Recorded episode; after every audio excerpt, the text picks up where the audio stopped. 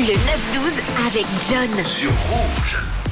Et on ce mercredi 11 janvier à 9h08 du côté du ciel, euh, bah, c'est un peu gris à l'heure actuelle. Nous fêtons les Paulins et les Paulines. Et c'est joli. Aujourd'hui, euh, le 6-9 vous l'a déjà dit, mais c'est la journée euh, du merci. Alors merci d'être avec nous sur Rouge ce matin. Sinon, aujourd'hui, c'est aussi l'anniversaire de Mary J. Blige.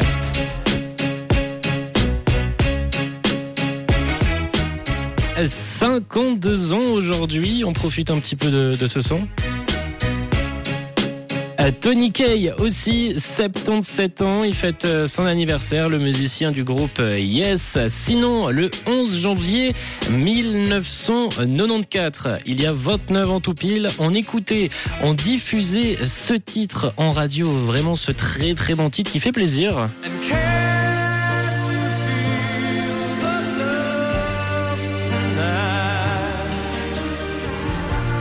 Can You Feel the Love Tonight Delton John, la BO du film, du très bon film Le Roi Lion qui aura marqué des générations avec ce titre, ce beau titre qui nous accompagne.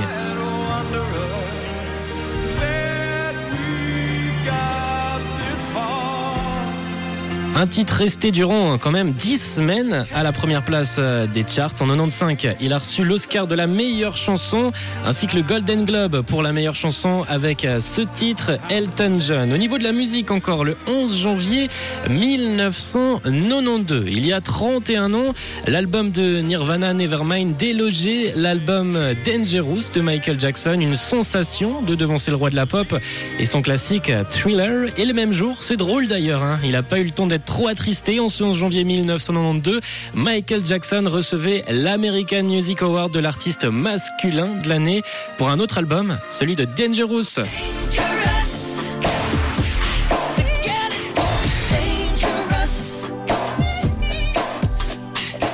Voilà pour euh, les événements, les infos qui auront marqué euh, le 11 janvier, mercredi 11 janvier. Aujourd'hui, vous êtes sur Rouge et on va poursuivre. On va écrire notre journée avec la musique qui, qui arrive dans quelques instants. Weekend Lover de Nico Santos ou encore The Superman Lovers avec Manny Hoffman. C'est Starlight qui arrive juste après. Belle écoute.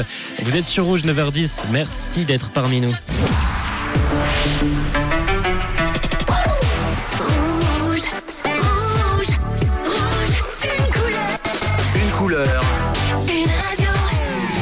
Radio.